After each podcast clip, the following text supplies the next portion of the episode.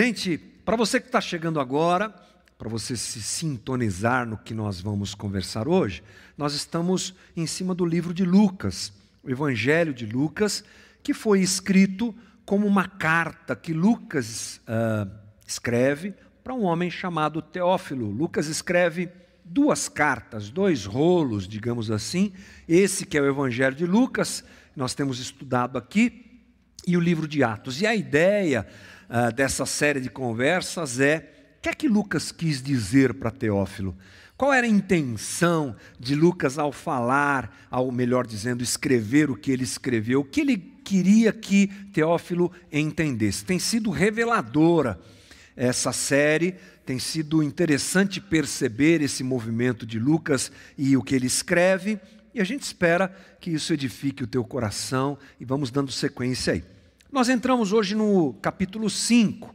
E o que é que está acontecendo do capítulo 1 ao capítulo 4? Muitas coisas aconteceram. Sugiro que você, que não sabe do que a gente está falando, é, confira nos vídeos anteriores. Mas, finalzinho do capítulo 4, Jesus está fazendo milagres, é, sinais. Eu prefiro, inclusive, chamar de sinais ele está operando sinais, exorcizando eh, demônios, ele está curando enfermidades, é um movimento muito bonito. E lá em Cafarnaum, onde ele realiza isso no final do capítulo 4, as pessoas querem que ele fique lá, porque elas estão maravilhadas e estão sendo beneficiadas pelas pelos sinais de Jesus. Jesus, como eu disse, está curando gente, exorcizando, libertando gente, uma coisa fantástica que o texto nos diz no final do capítulo 4. Mas Jesus diz assim: não, eu não posso ficar aqui, eu preciso continuar andando. Eu preciso continuar implantando e anunciando o reino de Deus. É a partir dessa ideia que a gente entra nessa história que leremos juntos aqui. Uma linda história, aliás, é a história em que Jesus começa a chamar seus discípulos. É um momento realmente emocionante, bonito, uma história bem especial, e ela acontece diante de um sinal feito por Jesus, de novo, sinal, milagre, entenda isso, de um sinal muito conhecido chamado de a pesca maravilhosa. Então vamos lá, nós vamos ler Lucas 5, o texto que eu vou tratar com você hoje é do capítulo do versículo 1 ao versículo 11, mas como eu costumo fazer aqui, eu vou picotar o texto e a gente para em alguns momentos para entender melhor o que Lucas está dizendo. Então vamos lá, Lucas 5, 1 diz assim: Certo dia Jesus estava perto do lago de Genezaré e uma multidão o oprimia, perdão, o comprimia de todos os lados para ouvir a palavra de Deus viu à beira do lago dois barcos deixados ali pelos pescadores que estavam lavando as suas redes. Entrou num dos barcos, o que pertencia a Simão, e pediu-lhe que o afastasse um pouco da praia. Então sentou-se e do barco ensinava o povo.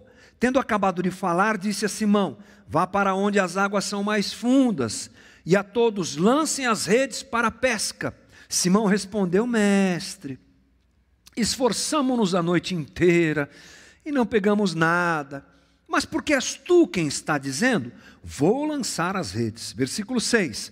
Quando fizeram, pegaram tal quantidade de peixes que as redes começaram a rasgar-se.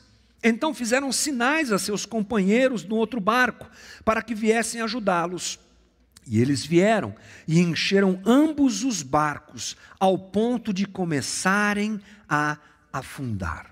Vamos parar por aqui e vamos começar a prestar atenção nesse texto e tentar entender o que Lucas quis dizer quando registra essa história, como eu disse, fantástica. Bom, é um texto praticamente autoexplicativo quando a gente lê a história correndo assim, não é?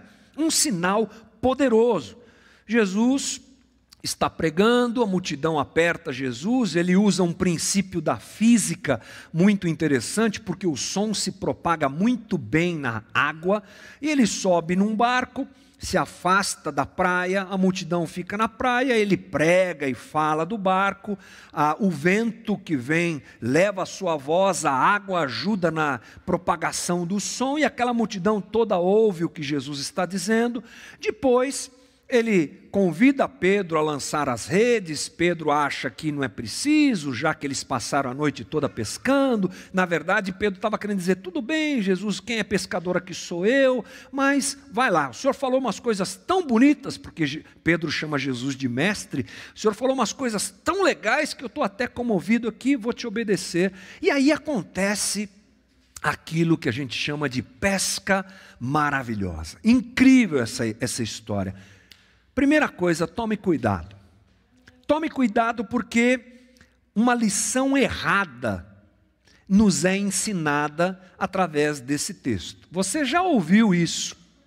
Tipo assim, Jesus tem uma grande pesca para você. Ele quer que você pesque muito, então, olha, preste atenção no que você tem que fazer. Entregue o teu barco a Jesus, disponha o teu barco a Jesus. E depois, lance a rede sob a palavra dele, obedeça e faça o que ele disser e prepare-se, chame os teus amigos, porque a abundância será muito grande, você vai encher os teus barcos de peixes, e aí vai. E é prosperidade, e é abundância, e é tudo isso aí que você pode imaginar. Cuidado, cuidado com essa interpretação e se você ouviu isso, não é bem isso que Lucas quer dizer ao registrar essa história. Não, não. Falo para você com propriedade, porque eu já pedi muitas vezes perdão a Jesus por ter pregado o que eu acabei de falar para você aqui. Ainda bem que Jesus é bom, a gente faz até um sinal da cruz aqui e ele perdoa a gente. Mas não é isso. A história não tem a ver com isso. Lucas não está querendo ensinar a Teófilo como ter uma grande pesca.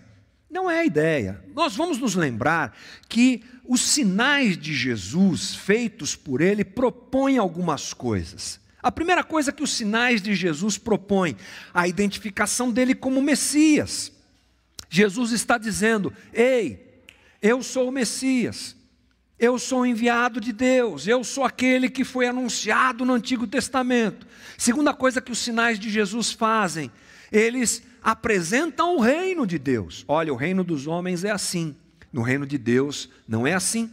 No reino dos homens, os demônios coordenam, mandam e tomam o corpo das pessoas e oprimem as pessoas. Jesus vem, exorciza aquele povo todo, está dizendo: não, no reino de Deus é um reino de liberdade. No reino de Deus, há cura. No reino de Deus, há uh, o bem-estar do ser humano. Ele está anunciando o reino de Deus que chega. Eu sei que não completamente, mas ele chega. Já, mas ainda não. A gente sabe dessa história. Mas uma outra coisa interessante é que os sinais de Jesus propunham também um convite. Guarde essas três coisas que os sinais de Jesus trazem e propõem identificá-lo como Messias, apresentar o reino de Deus e fazer um convite a quem estava ali andando com Jesus. Até agora, na narrativa de Lucas, poucos ou talvez ninguém, eu vou, eu vou me arriscar em dizer ninguém entendeu isso. Jesus andou fazendo milagres, sinais, Jesus expulsou demônios, Jesus curou pessoas.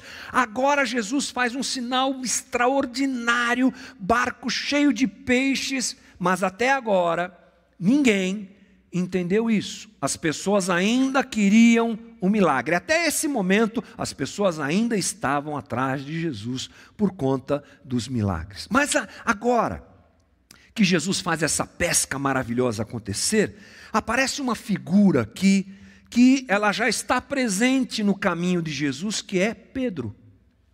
Pedro não está sozinho, tem os seus familiares e seus amigos com ele.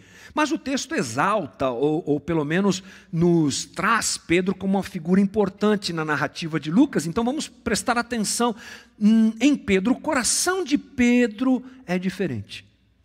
O coração de Pedro, ele reage de forma diferente. O coração de Pedro já está sendo transformado pela convivência dele com Jesus. Lembre-se, no capítulo 4, Jesus curou a sogra de Pedro.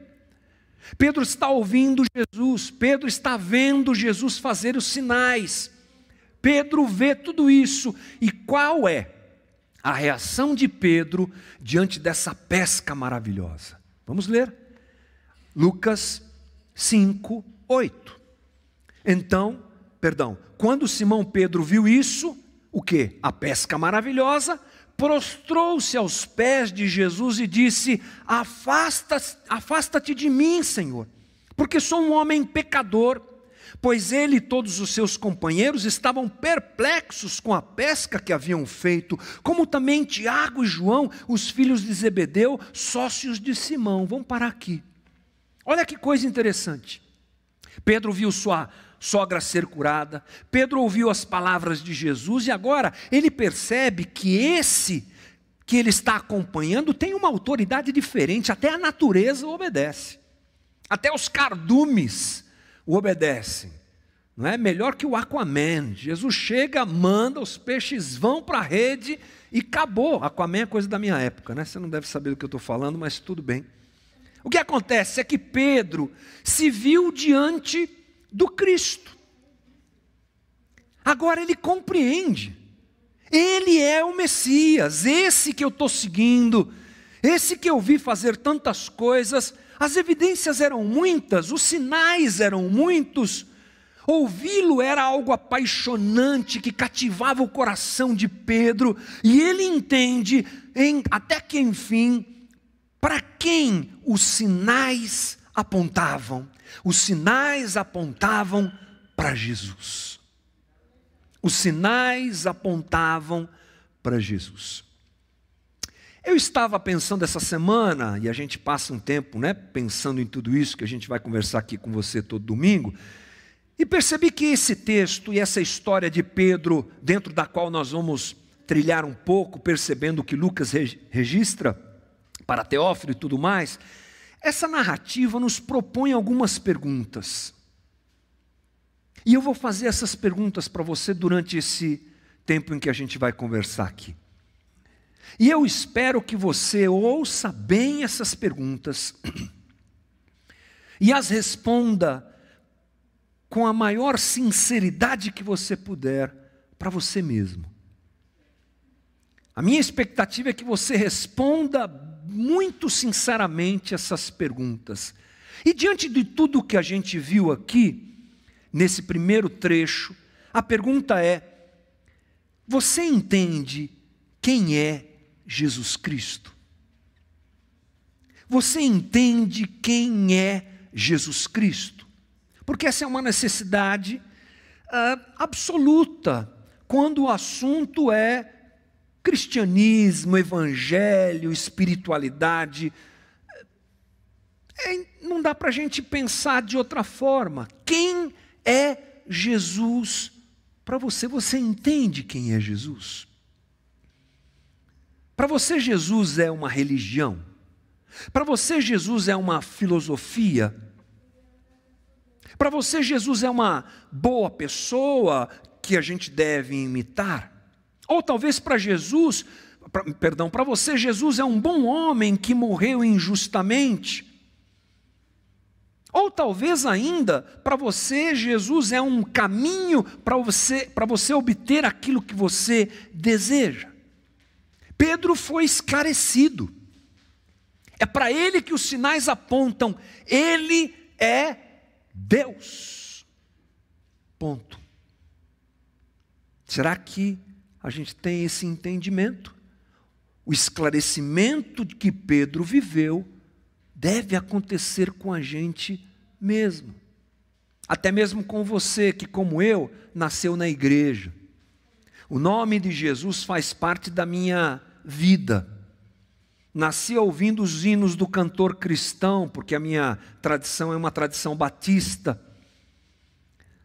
todos os dias e todos os finais de semana eu passei a minha vida na igreja. Mas é uma pergunta relevante para todos, inclusive para mim, ou para você que viveu a vida toda escutando o nome de Jesus. Quem é Jesus para você? Os nossos olhos estão abertos como os de Pedro e nós sabemos quem ele é? Fica no ar a pergunta. Responda da melhor maneira e da maneira mais sincera que você puder. Mas a história continua. Aliás, continua não, nós vamos perceber como Pedro reage diante dessa revelação que ele tem. Esse é o Cristo, esse é o Messias. Vou ler de novo o versículo 8. Quando Simão Pedro viu isso, prostrou-se aos pés de Jesus e disse: Afasta-te de mim, Senhor, porque sou homem pecador. Sabe o que é interessante? É que aquilo que Pedro viu, aquilo que Pedro ouviu, mudou a sua perspectiva a respeito de Jesus. Agora, Jesus, para Pedro, não é mais alguém que está andando ali fazendo sinais, milagres e falando coisas bonitas. Ele sabe que ele é quem? O Senhor. Quando Pedro obedece e lança a rede, ele chama Jesus de mestre. É uma palavra grega, epistates. Epistates é mestre ou supervisor. Essa é uma palavra que eles usavam para se referirem a alguém que sabia mais do que eles. Essa era a cultura da época. Perdão, supervisor. Alguém que tem conhecimento. Diante de tudo que Jesus falou, Pedro chama Jesus de epitastes, ou seja, mestre. Ok? Mas agora, Pedro se joga no chão, gente. Ele se prostra diante de Jesus e chama Jesus de Kyrios. Mestre era antes de saber quem Jesus era. Agora é Kyrios, Senhor, uma palavra bem comum para a época. Mas quando você junta o fato de Pedro se ajoelhar e chamar Jesus de Senhor, ah, meu irmão, aí tem um movimento muito sério. Porque um homem judeu, ou um judeu, melhor dizendo, jamais se, ajoelha se ajoelharia diante de outro homem na condição de reconhecê-lo como Deus. Isso é impensável. O judeu sabe quem é Deus, é parte da história deles, da vida deles. Esses homens foram criados ouvindo, lendo e sabendo as histórias completas da ação de Deus no Antigo Testamento. Mas quando Pedro se ajoelha e chama Jesus de Senhor, é isso que ele está fazendo, reconhecendo quem Jesus é e se entregando a Jesus. A palavra Kyrios, ela nos dá a ideia, Senhor, de um senhor e de um servo. Isso, ele está se prostrando como servo de Jesus e reconhecendo quem Jesus é. Então acontece, eu acho que um fenômeno muito interessante é que Jesus finalmente está diante de alguém que entendeu o que está acontecendo. Jesus, tipo assim, vem fazendo, vem falando, vem realizando sinais, mas ninguém entende. Agora a narrativa de Lucas nos coloca diante de alguém que entende. Está lá Pedro ajoelhado diante de Jesus, chamando Jesus de Senhor. Eu chamei, porque a gente costuma dar um nome para as reflexões que a gente faz aqui, eu chamei essa reflexão de finalmente. Final, até que enfim alguém entendeu o que é está acontecendo aqui. Ninguém tinha feito isso antes. A multidão viu sinais e quis que Jesus permanecesse fazendo sinais lá em Cafarnaum. Todos queriam, e na verdade, quase todos, para não dizer todos, querem sinais. Ele, Jesus foi requisitado, requisitado para fazer sinais, mas Pedro chama Jesus de Senhor. Há uma grande diferença nesses dois caminhos, eles são bem distantes. E Pedro toma essa atitude porque entendeu tudo o que aconteceu. Ele sabe que Jesus é o Cristo e ele se coloca diante de Jesus como o seu Senhor. Aqui, uma outra pergunta. Lembra que eu disse? Então vai lá a segunda pergunta. Jesus, para você, é um guia de pescas maravilhosas ou é o Senhor da sua vida? Diante da diferença de reações de todo mundo que vem antes de Pedro e de Pedro, essas reações tão distintas, essa pergunta é muito importante. Jesus para nós é um realizador de pescas maravilhosas, alguém que nos dá o que precisamos, ou Jesus é nosso Senhor? Responda aí na sinceridade do teu coração. Mas há mais, há um desdobramento ainda maior, maior não, uma continuidade da, daquilo que acontece com Pedro, que também está no versículo 8. Vou ler de novo. Quando Simão Pedro viu isto, prostrou-se aos pés de Jesus e disse: Afasta-te de mim, Senhor. E aí o resto da frase, porque sou um homem pecador. Pedro é tocado profundamente diante de Jesus: Senhor, afasta-te de mim, retira-te de mim, porque sou pecador. Você já viu essa reação em algum outro lugar da Bíblia? Isaías, lembra disso? Isaías 6 diz assim: Ai de mim, estou perdido, porque sou homem de lábios impuros. Não se esqueça que esses homens conheciam muito bem o que nós chamamos hoje de Antigo Testamento, a Bíblia hebraica. Provavelmente essas histórias estavam fervendo na cabeça dessas pessoas, e a reação de Pedro é similar à reação de Isaías diante da glória do Senhor. Pedro teme por sua vida. Por quê? Porque na construção religiosa de Israel, uma coisa era muito clara: um judeu sabia que ele não poderia permanecer na presença de Deus. É, é isso mesmo. Pense você que até o templo nos mostra isso. Sabe o templo? Você já deve ter visto alguma réplica do templo, algum, alguma ilustração do templo. E você vai perceber, e na própria descrição, obviamente, do texto bíblico, que havia ah, haviam lugares separados dentro do templo, o pátio maior para os estrangeiros, um pátio ali para as mulheres, um pátio e era tudo separado. E dentro do templo havia o local, o local onde Deus se apresentava.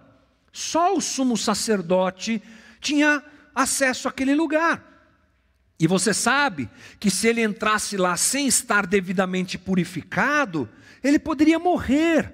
Eles entravam inclusive com sinos, sinetes amarrados nas suas roupas e uma corda amarrada na cintura. Uma vez por ano eles entravam no Santo dos Santos. Lá dentro, se ele estivesse impuro, balbal. E ninguém podia entrar lá para tirar o cadáver do sumo sacerdote, então ele era puxado pela corda. É. Pedro tem tudo isso diante de si. Essa é a cultura, esse é o entendimento religioso de Pedro. Agora ele está diante do Cristo. Meu Deus, se afaste de mim, Senhor. Eu sou um pecador. Essa é a reação de Pedro. E Pedro reconhece a sua falta de dignidade. Ele reconhece o seu pecado. Ele entende que a distância dele para com esse que está na sua frente é muito grande muito grande. Os teólogos dizem que uma das formas de nós nos referirmos a Deus adequada é que Deus é o totalmente outro. Quem é Deus? É totalmente outro, ele está diante de Deus, é o totalmente outro. É uma questão, como a gente chama na, na teologia, ontológica, é uma distância de ser tão grande, eu aqui tão pecador, tão pequeno, tão indigno, ele tão grande, tão santo, tão senhor de tudo, que a reação é uma só: eu me prostro e digo: tem misericórdia de mim, porque sou pecador. Isaías 6,3 diz: Santo, Santo, Santo é o Senhor dos exércitos, a terra está cheia da sua glória. Mais uma das citações bíblicas a respeito dessa distância entre nós e Ele que é santo, santo, santo.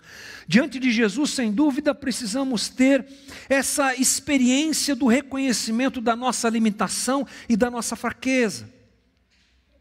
Pedro entende que Ele é o Cristo, Pedro se rende a Ele como Senhor, e Pedro se enche de temor diante daquele que é todo santo. Eu acho que às vezes a gente esquece disso.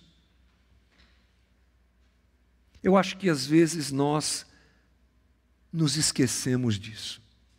Sim, Jesus, ele nos vê como amigos. Ele diz aos seus discípulos: Já não vos chamo, vos chamo de servos, mas de amigos. Mas nós o enxergamos como Senhor sempre. Eu acho que às vezes nós esquecemos diante de quem nós estamos. E esquecemos do que Paulo diz a respeito do Cristo lá em Colossenses 1,15. Ele é a imagem do Deus invisível, o primogênito de toda a criação. Pois nele foram criadas todas as coisas nos céus e na terra, as visíveis e as invisíveis, sejam tronos ou soberanias, poderes ou autoridades, todas as coisas foram criadas por Ele e para Ele. Ele é antes de todas as coisas e nele tudo subsiste. É a poesia de Paulo nos dando uma leve ideia de quem é esse com quem nós nos relacionamos. Os sinais de Jesus estão dizendo isso. Os sinais de Jesus estão nos apresentando essa realidade de quem Ele é. Não tem como não se prostrar com a vida diante dele e dizer: Tu és meu Senhor, eu sou pecador, limitado e falho diante do Senhor. Terceira pergunta. Terceira pergunta. Você se sente indigno pecador diante de Deus? Em tempos em que se sentir bem é o mote, em tempos de autoafirmação, você é bom, você é incrível, você é demais, essa é uma pergunta pouco feita e talvez uma pergunta muito importante para ser feita. Você se percebe como Pedro? pecador diante de um Deus santo, santo, santo? Responda aí na intimidade do teu coração. Mas o incrível é que essa história não para, né, gente? Já é um ensinamento incrível tudo isso, mas tem mais para a gente aprender, porque agora nós observamos o que Jesus faz diante de Pedro. Lembre-se, até agora ele está fazendo sinais, está fazendo sinais, está fazendo sinais. E ninguém entendeu, mas Pedro entendeu. E aí? Então vamos lá. Lucas 5, 10. É o finalzinho do versículo 10. Diz assim: Disse Jesus a Simão: Não tenha medo. De agora em diante você será pescador de homens. Não tenha medo, é isso mesmo, Pedro. Pedrão, é isso mesmo. Eu sou o Cristo, eu sou o teu Senhor e você me reconheceu. Eu estou aqui como Senhor de todas as coisas. É isso mesmo, Pedro, mas não tenha medo. Eu não vim para te destruir, Pedro. Você percebeu os sinais, entendeu o que eles querem dizer. Mas eu não vim aqui para te destruir. Eu vim aqui para te convidar. Se lembre? Lembre-se que eu disse no começo da nossa conversa: os sinais de Jesus dizem também e propõem também um convite. Diante do reconhecimento de Pedro, Jesus diz o que acontecerá com ele a partir de então. Pedro, você não será mais um pescador de peixes, você será um pescador de homens. Sabe o que é interessante no grego? É que as palavras aqui que Jesus usa não são as mesmas. Quando a palavra pesca, de pescar peixe, lançar rede e trazer por barco é usada, é a palavra agra, que é pescar, pescar peixe. Gosta de pescar? Gosta de pescaria? O Flávio está aqui, o Flávio gosta de pescaria. É, eu já pesquei algumas vezes, pescar é bom. Jesus, no começo, na história, no texto, a palavra usada é essa, pescar peixes, mas agora, Paulo diz, é, Jesus diz para Pedro: Pedro, você será zogron, da palavra zogrel, que é pescador, mas não com a mesma intenção e finalidade de agra. Zogrel quer dizer trazer vivo, trazer e capturar vivo, trazer para cá, capturar vivo. Não é interessante que a gente às vezes não percebe a coisa nessa leitura rápida que a gente faz da história, mas pense comigo, quem é o primeiro pescador aqui da história? Pedro? Não, Jesus. Nesse aspecto aqui, o primeiro pescador é Jesus. Ele pescou o primeiro. Ele está pescando, ele está convidando as pessoas e trazendo as pessoas para o reino. E agora ele chama Pedro e os seus amigos para fazerem mesma, o mesmo movimento com ele. Eu sei que essa coisa de pescar peixes é importante para vocês, Pedro, é mais ou menos isso que Lucas quer que Teófilo entenda, e a gente pode entender isso nas palavras de Jesus. Tudo bem, não tenha medo, Pedro. Agora você não vai mais pescar esses peixes aí, você vai pescar homens junto comigo. Jesus, portanto, quer transformar pescadores de peixes que pescam para si em pescadores de gente para o reino. É isso que ele está fazendo com Pedro e com aqueles outros homens. Jesus começa sozinho esse movimento. Ele é o que sai pescando as pessoas para o reino sozinho. E agora ele chama homens para que, junto com ele, o reino seja apresentado e as pessoas sejam capturadas vivas. Olha que incrível! Capturadas vivas pescadas para o reino. É isso que Jesus está fazendo. Interessante que esse é um movimento de Deus, não é? No Antigo Testamento, esse é um movimento de Deus, porque nós vemos Deus realizando uma obra redentora através de quem? De homens. Não é incrível? Diante de Deus está um mundo caído, homens pecadores, homens que o rejeitaram, homens que quiseram autonomia, e ele resolve, é claro que isso acontece na eternidade, para a gente é muito complicado isso, mas a Trindade, Deus resolve resolver isso. E ele faz isso através de homens e homens pecadores. Não é assim com Noé?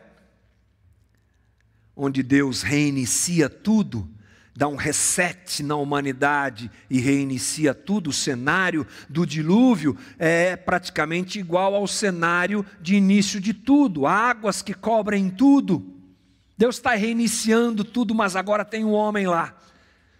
Ele e a sua família, diferente dos demais, sim, tementes a Deus, sim, mas pecadores. Depois a gente olha para Abraão, que aquele que é chamado para definitivamente fazer com Deus essa aliança que dará início ao povo que trará o Messias. Deus usando e chamando homens para que seu plano aconteça. Jesus faz a mesma coisa. Jesus traz o reino usando homens falhos. Que lindo, né? Mas não acaba aqui. Talvez o mais bonito Aliás, aqui tudo é bonito. Pedro reconhecer, Pedro entender os sinais, tudo é bonito, mas o versículo 11 é especial. Eles então arrastaram seus barcos para a praia, deixaram tudo e o seguiram. Tudo. Aras ou apas. Estou meio confuso no grego hoje aqui tudo, inteiro, completo. É interessante que nós podemos pensar em muitas coisas que aqueles homens deixaram.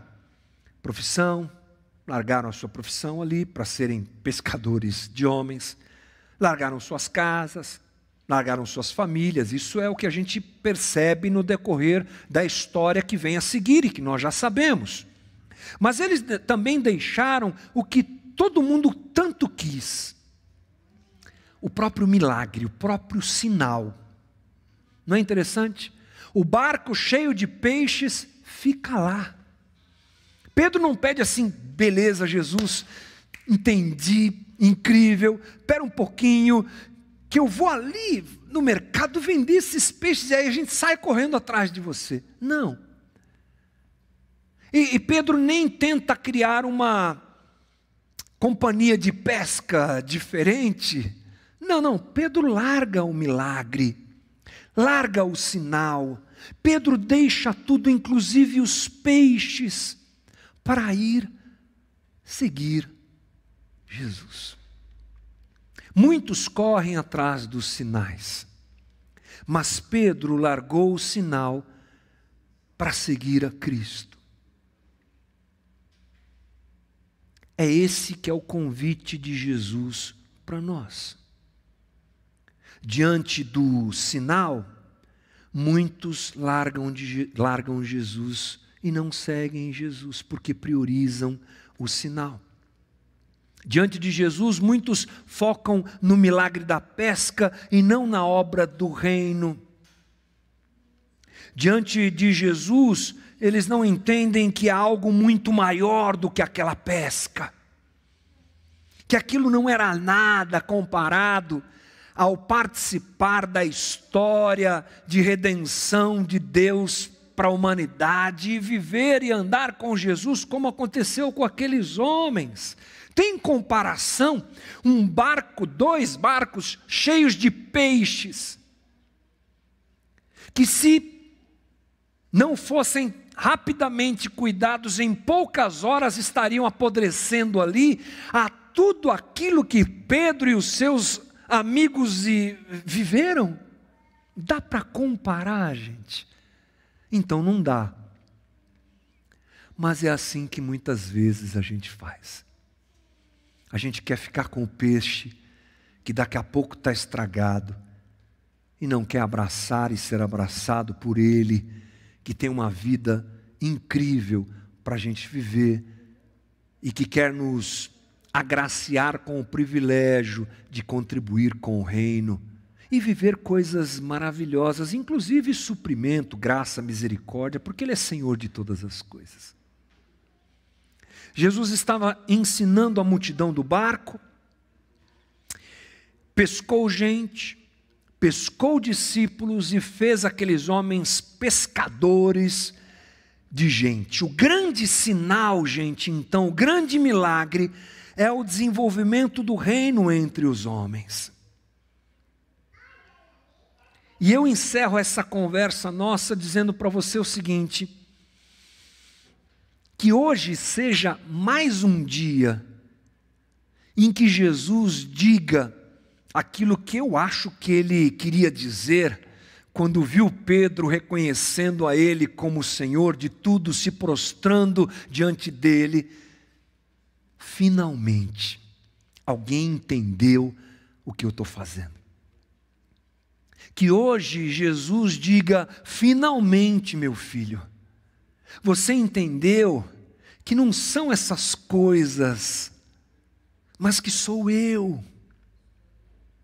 Finalmente, meu filho, minha filha, você entendeu que eu sou o Cristo, você entendeu que eu sou o Senhor, você se prostrou diante de mim, e agora eu estou te fazendo esse convite: vamos edificar o meu reino. Largue tudo e venha edificar comigo o reino. Largue tudo e venha comigo pescar gente para o reino. Eu espero que Jesus esteja falando isso de cada um de nós. Eles entenderam não querem os peixes, eles querem a mim. Vou te lembrar as nossas três perguntas. Você entende quem está diante de você? Você entende quem é Jesus Cristo? Segunda pergunta: Ele é um guia de pescas maravilhosas para você ou Ele é o Senhor da tua vida? Terceira pergunta: você se entende indigno diante dele, da sua santidade e glória?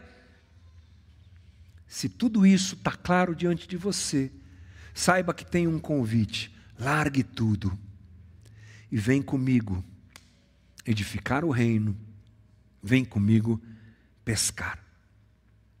Lucas está dizendo assim: Teófilo, é assim que o reino cresce.